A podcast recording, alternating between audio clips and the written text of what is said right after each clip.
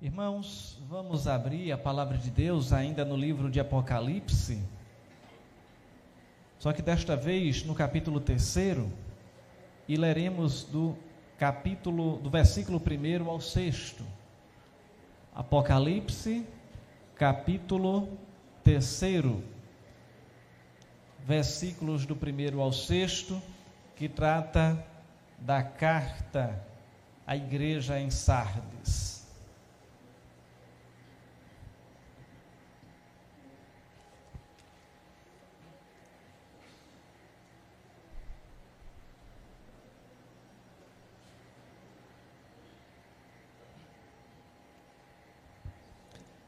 Carta à igreja em Sardes. Diz assim o texto: Ao anjo da igreja em Sardes escreve: Estas coisas diz aquele que tem os sete Espíritos de Deus e as sete estrelas. Conheço as tuas obras, que tens nome de que vives e estás morto. Sê vigilante e consolida o resto que estava para morrer. Porque não tenho achado íntegras as obras na presença de Deus. Lembra-te, pois, do que tens recebido e ouvido. Guarda-o e arrepende-te, porquanto, se não vigiares, virei como ladrão, e não conhecerás de modo algum em que hora virei contra ti. Tens, contudo, em Sardes, umas poucas pessoas que não contaminaram as suas vestiduras e andarão de branco junto comigo, pois são dignas.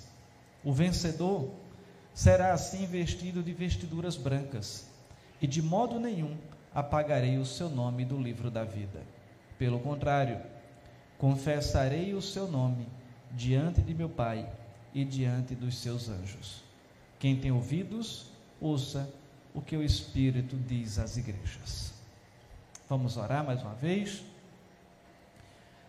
Santo Deus, rogamos a tua graça e misericórdia nesse instante para que a tua palavra seja exposta e que o Senhor esteja nos usando conforme o teu querer, ó Pai.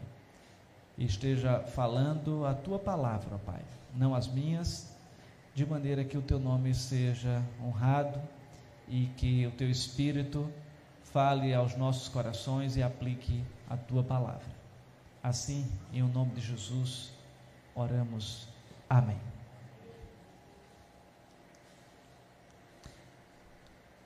A igreja de Sardes, a sua história, ela está interligada com a história da própria cidade. Sardes foi a capital da Lídia no século 17, século 7 antes de Cristo, e viveu ali seus tempos de glória nos dias do rei Creso. Era uma das cidades mais como poderia dizer, gloriosas, magníficas do seu tempo. Ela estava situada no alto de uma montanha, com muralhas fortificadas, Sentia-se, pois, inabalável. Precipícios estavam arrodeando aquela cidade, os quais protegiam de possíveis emboscadas, de modo que ela não poderia ser escalada para assim ser dominada. E com essa geografia favorável, aquela cidade eh, se considerava protegida era uma cidade que dizia: ninguém pode nos tomar. Somos uma cidade que estamos num local privilegiado, inclusive do ponto de vista de também vislumbrar, visualizar aqueles exércitos que porventura tentassem atacá-la. E seus soldados pensavam então, com base nessa premissa, que jamais cairiam nas mãos dos inimigos E de fato, aquela cidade jamais foi derrotada por um confronto direto. Seus habitantes eram orgulhosos, arrogantes e autoconfiantes. Mas aquela cidade orgulhosa, ela não permaneceu sem ser invadida. Ela caiu nas mãos do rei Ciro da Pérsia no ano 529 a.C., quando este a cercou por 14 dias. E quando os soldados estavam dormindo, achando que não poderia ser invadida, aquele exército ingressou por um buraco na muralha, o único lugar vulnerável, e dominou aquela cidade. Mais tarde, no ano 218 a.C., um outro imperador chamado Antíoco Epifânio dominou a cidade da mesma forma. E é por causa da autoconfiança e da vigilância e de ausência de vigilância dos seus habitantes que aquela cidade foi invadida duas vezes. Se achava insuperável, que não tinha jamais condições de um exército invadi-la, mas numa fragilidade, numa falta de vigilância, enquanto os soldados dormiam, aquela cidade foi invadida por duas vezes pelos exércitos inimigos. E olhando para a igreja, os membros desta igreja entenderam então claramente o que Jesus estava dizendo quando afirmou: sede vigilantes, senão eu virei como um ladrão de noite. Ou seja, quando Jesus fala estas palavras, o que poderia vir à memória daquela igreja era: a nossa cidade foi invadida duas vezes, de noite, por uma brecha na muralha, porque os nossos soldados não estavam sendo vigilantes. A cidade, ela foi construída, reconstruída no período de Alexandre Magno, o Grande, e dedicada a uma deusa chamada Cibele identificada também como a gre deusa grega Ártemis. E essa divindade ela era tida como tendo o poder especial de restaurar a vida aos mortos. Esta deusa era tida como tendo um poder especial de restaurar a vida aos mortos. Mas é engraçado que a igreja ela estava morrendo. E só Jesus poderia dar vida aos crentes. E no século 17, agora já depois de Cristo, Sardes também foi parcialmente destruída por um terremoto e reconstruída pelo imperador Tibério. A cidade tornou-se famosa não pelo terremoto, não por ter sido invadida duas vezes, mas pelo seu alto grau de imoralidade que a invadiu e a decadência que dominou aquela cidade. Então aquela cidade ela poderia não ser invadida pelos exércitos inimigos no confronto direto, mas ela foi invadida pela imoralidade. Aquela igreja também poderia se sentir fortalecida perante a, a aqueles que olhavam para ela, mas ela foi invadida pelo mundanismo. E quando João escreve esta carta, Sardes então era uma cidade rica, mas totalmente depravada. Sua glória estava no passado. E seus habitantes se entregavam aos encantos de uma vida de luxúria e prazer. A igreja tornou-se como a cidade. Em vez de influenciar, ela foi influenciada. Era como um sal sem sabor, ou como uma lâmpada escondida. A igreja não era nem perigosa, nem desejável para a cidade de Sardes. E é nesse contexto que vemos Jesus enviando esta carta para aquela igreja. A igreja estava caindo numa apatia espiritual e precisava de um reavivamento. E é quando olhamos então para tudo isso e podemos propor o tema: Sardes, uma igreja que precisava de um reavivamento. O Sardes, um reavivamento necessário. E o reverendo Hernandes, comentando esse texto, ele traz algumas razões pelas quais um reavivamento era necessário naquela igreja. E essas razões eu vou tomar por empréstimo. Primeiramente, ele diz que o reavivamento era necessário porque havia crentes que só tinham seu nome no rol da igreja, mas ainda estavam mortos espiritualmente, ou seja, não havia convertido.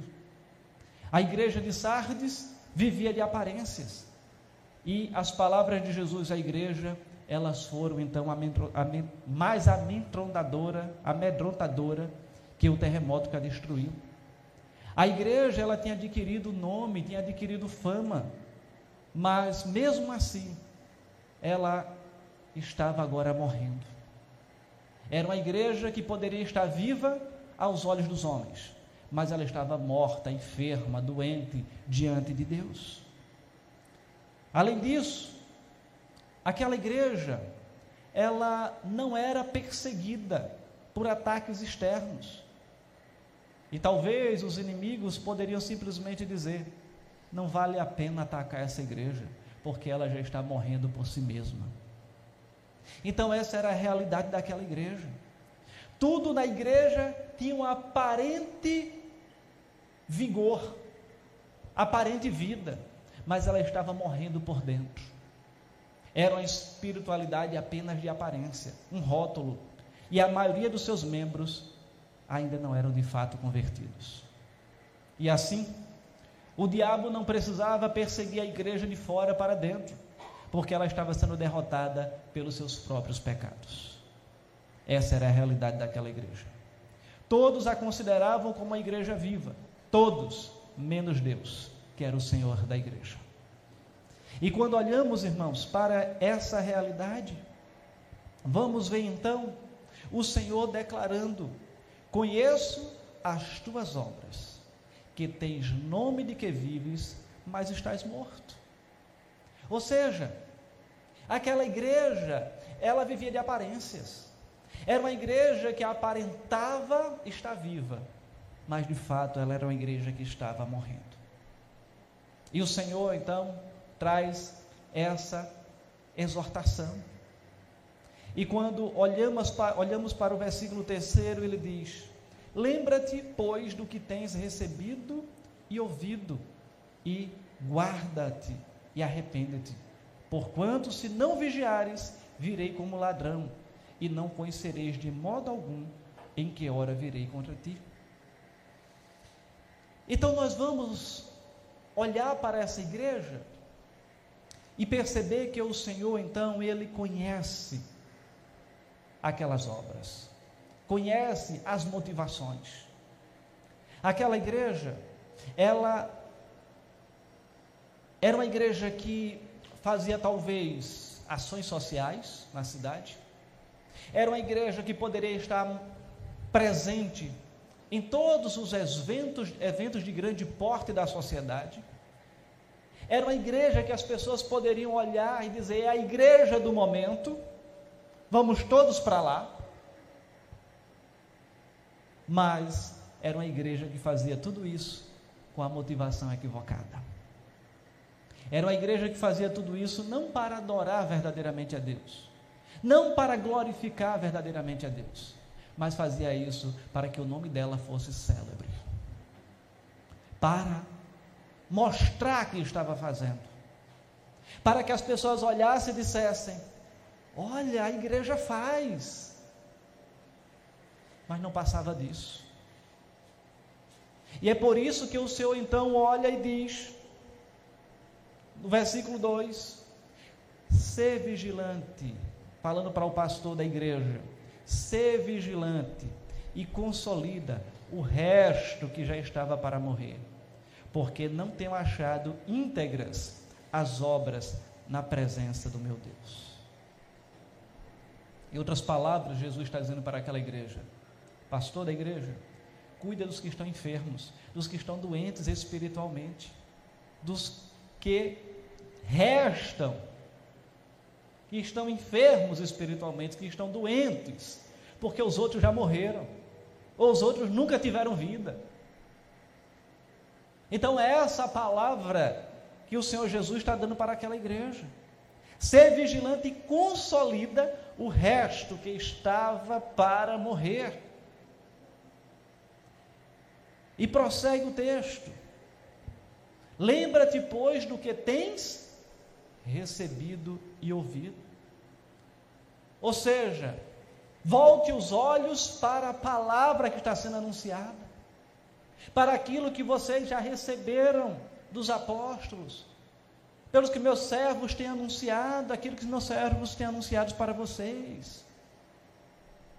Lembra-te, pois, do que tens recebido e guarda-o.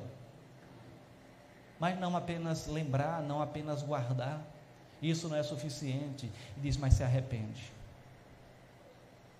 Se arrependa. E se eles não olhassem para o que tinham recebido, se eles não guardassem, e se eles não se arrependessem, o que ele queria acontecer? Se não, vigiares, virei como ladrão, e não conhecerás de modo algum em que hora virei contra ti. Em outras palavras, o Senhor está dizendo: Olha, vocês lembram como os exércitos inimigos invadiram a cidade de vocês? Porque vocês não estavam vigiando? Lembram como vocês foram pegos de surpresa? Porque não estavam atentos às brechas das muralhas? Vocês nem perceberam quando o exército invadiu e dominou vocês.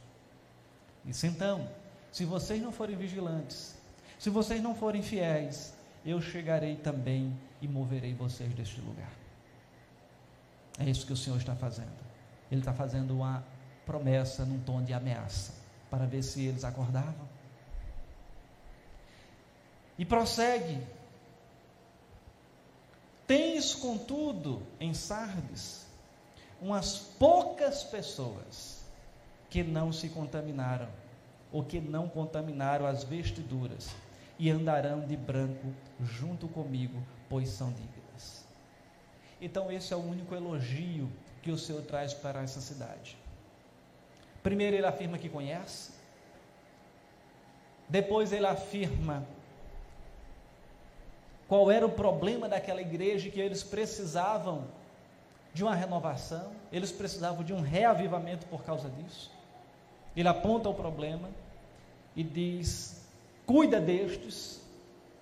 Diz agora, eu ainda encontro, eu elogio essa igreja, porque nesse contexto de depravação total, nesse contexto em que as, os membros da igreja estão com as suas vestiduras manchadas pelo pecado, porque a vestidura aqui está representando a santidade.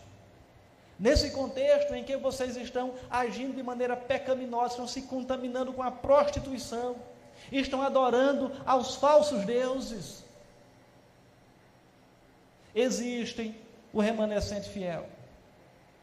Tens, contudo, em Sardes umas poucas pessoas que não contaminaram as suas vestiduras. E a promessa para estes é que andarão de branco junto comigo, pois elas são dignas disto. Ou seja, eram pessoas que estavam ali procurando ser fiéis à palavra de Deus mas o restante existiam aqueles que eram crentes, mas estavam desviados e dentro da própria igreja, achando que estava tudo bem. E existiam aqueles que estavam dentro da igreja, mas não eram crentes, não eram convertidos. Estavam ali porque era a igreja do momento, talvez estavam ali porque a sua família ia para ali, era uma questão de tradição.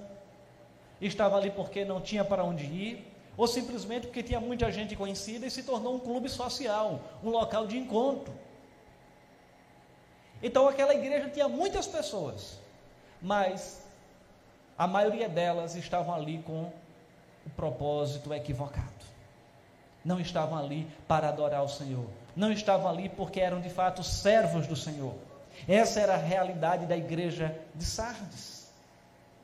E ele continua ainda em promessa, fazendo a promessa no versículo 5 e diz: O vencedor será assim, vestido de vestiduras brancas, e de modo nenhum apagarei o seu nome do livro da vida.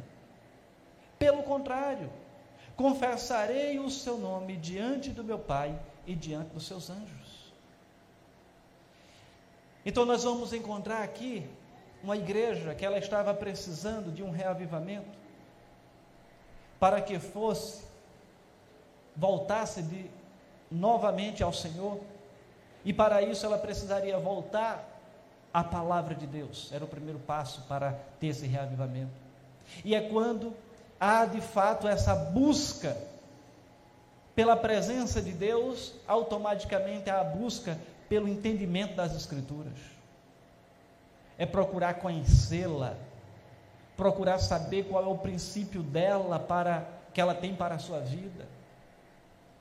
É aquilo que a gente tem é tocado aqui em diversos momentos, inclusive hoje na escola dominical, que é ter a cosmovisão cristã, ou seja, a Bíblia, é, ela é a, a lente do crente. Ele deve enxergar o mundo olhando através da Bíblia. É quando o crente precisa tomar uma decisão e essa decisão ele vai tomar com base em quê? Vai ser com base na opinião de um terceiro? Vai ser com base numa filosofia? Vai ser com base na experiência de vida? Ou vai ser com base naquilo que a Bíblia ensina? E talvez muitos de nós, ao tomar uma decisão, tomemos como base mil e uma coisa, menos a palavra de Deus. E nós somos desafiados a fazer isso. Aquela igreja então precisava se voltar para a palavra. Aquela igreja ela precisa, precisava se voltar para a santidade, ter as vestes delas lavadas no sangue de Cristo Jesus.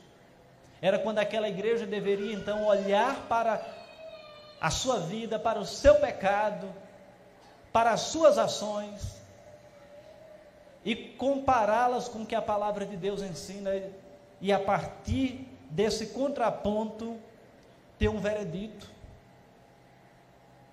e verificar se a vida deles estava se adequando ao que o Senhor estava ensinando ou não. E se não tivesse, teria que promover ali o arrependimento.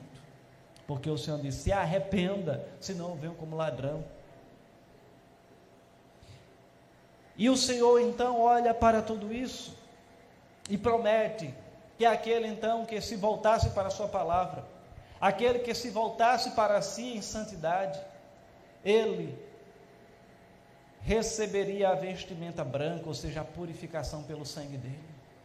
Era aquele que de fato Jesus tinha morrido por ele.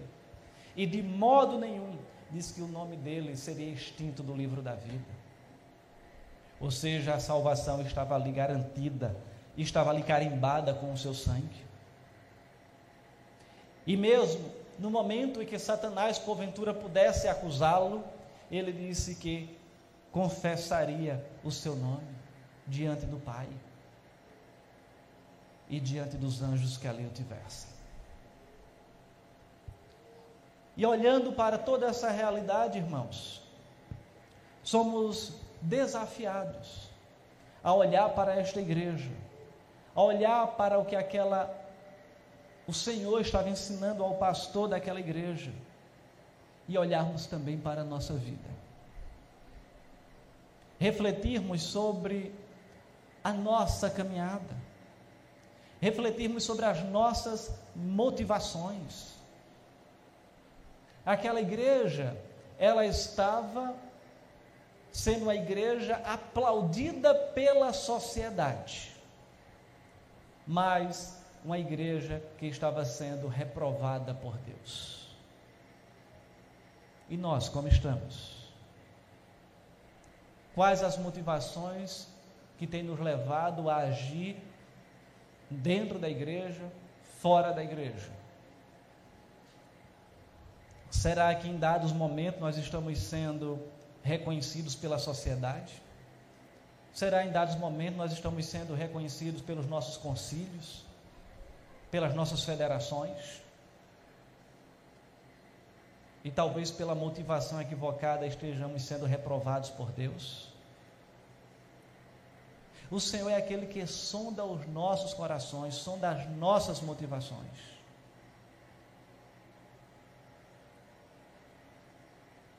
E ao fazermos com a motivação equivocada, o Senhor nos reprova.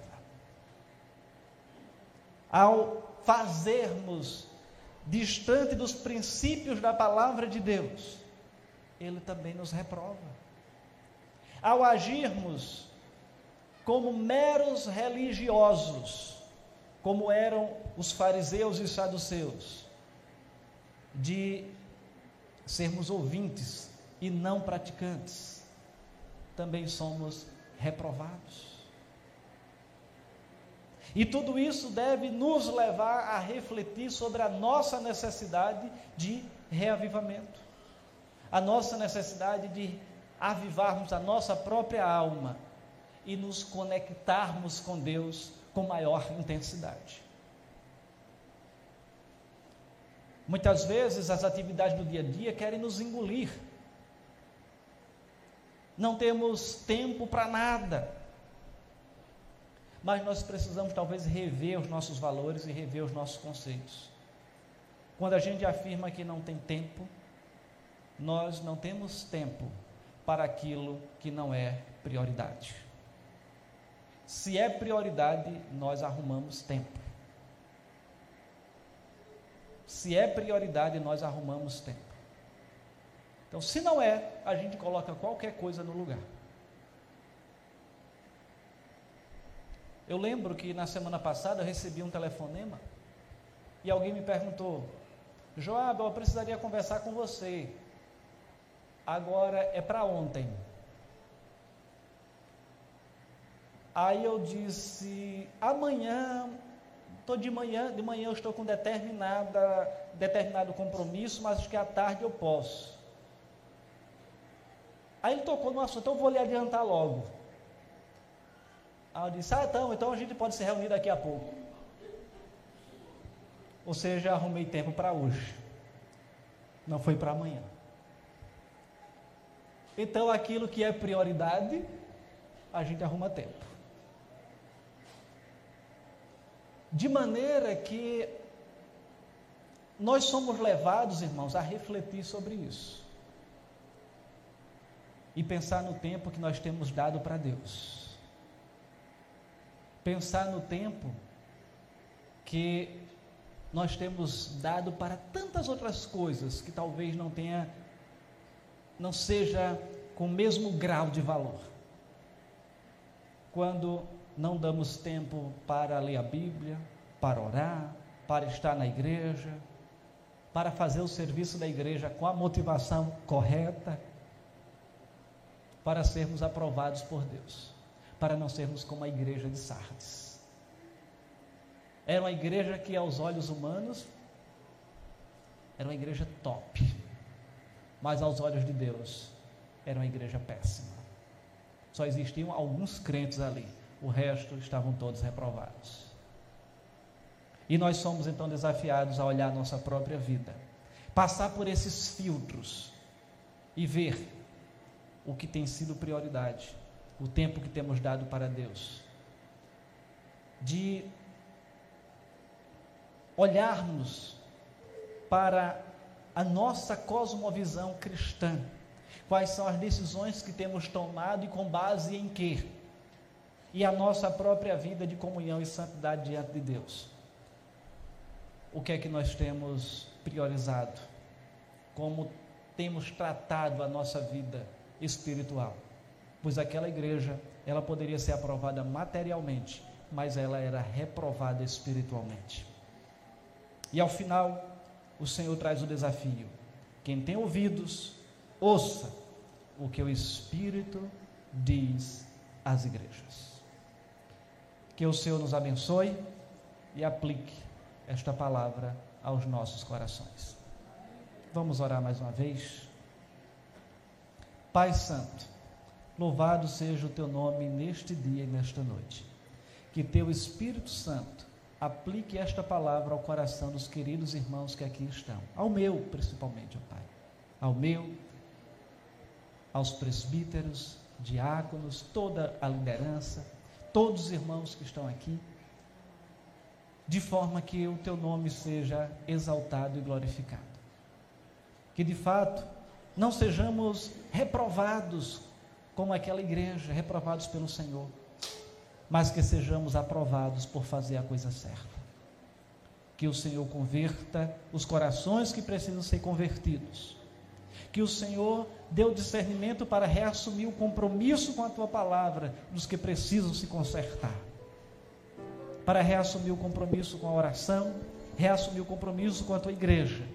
E nisto, teu nome seja exaltado e glorificado.